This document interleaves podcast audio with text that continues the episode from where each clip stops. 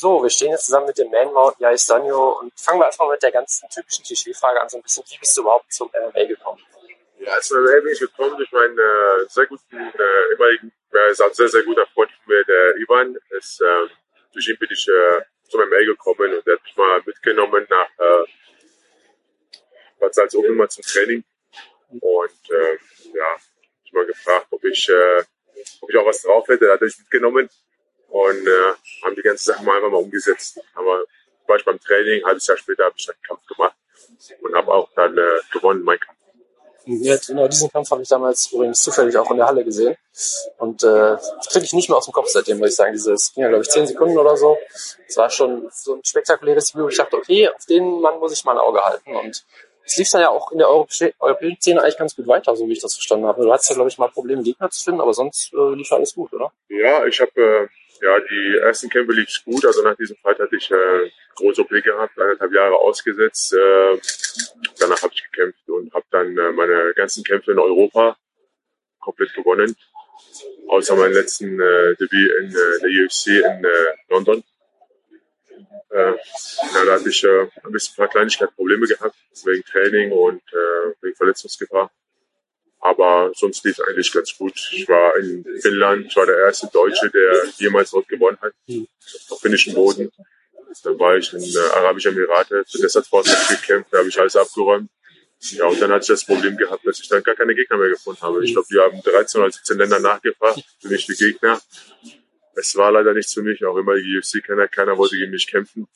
Weshalb, warum, weiß ich auch nicht.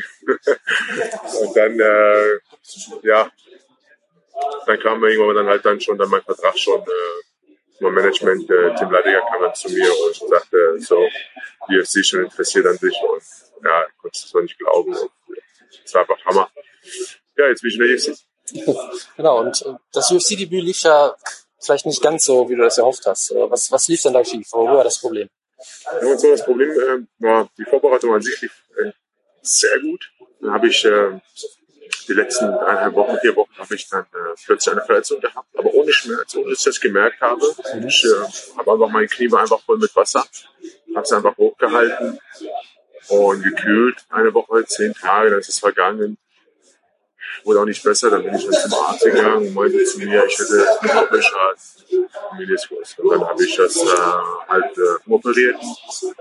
Ich habe auch keine Schmerzen gehabt, dann werde ich den Kampf trotzdem machen und abrufen. Und äh, im Endeffekt war es äh, absolut nicht gut, weil ich habe die letzten dreieinhalb Wochen kaum noch trainiert, also gar nicht, wenn ich ehrlich bin. In London bin ich dann eingestiegen der Verletzung, äh, dann war ich halt nicht ganz, nicht ganz bei Sinne, sagen wir es mal so, im Kopf.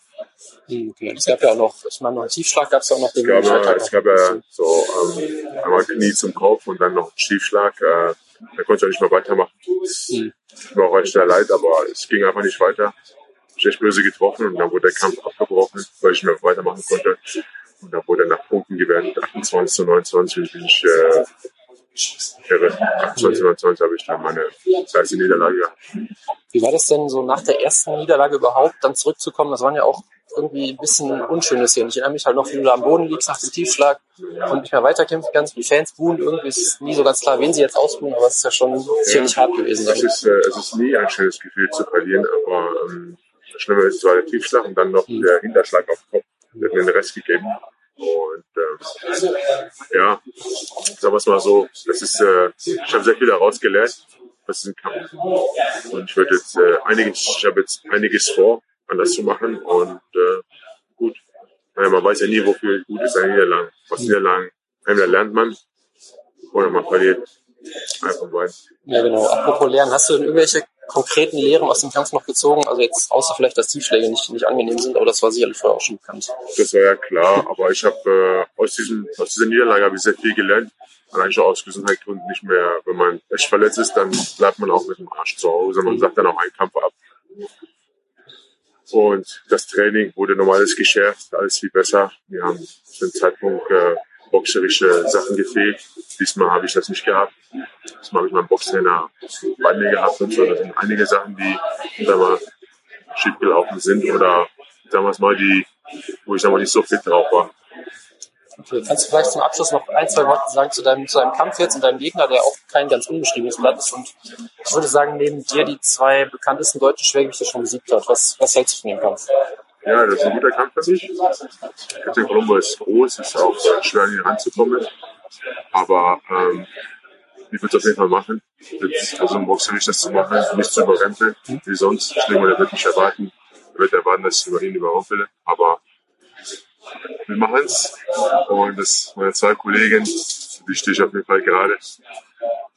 Ich will das so ausmachen. Dann äh, vielen Dank fürs Interview und äh, viel Erfolg am So, gerne. Ciao.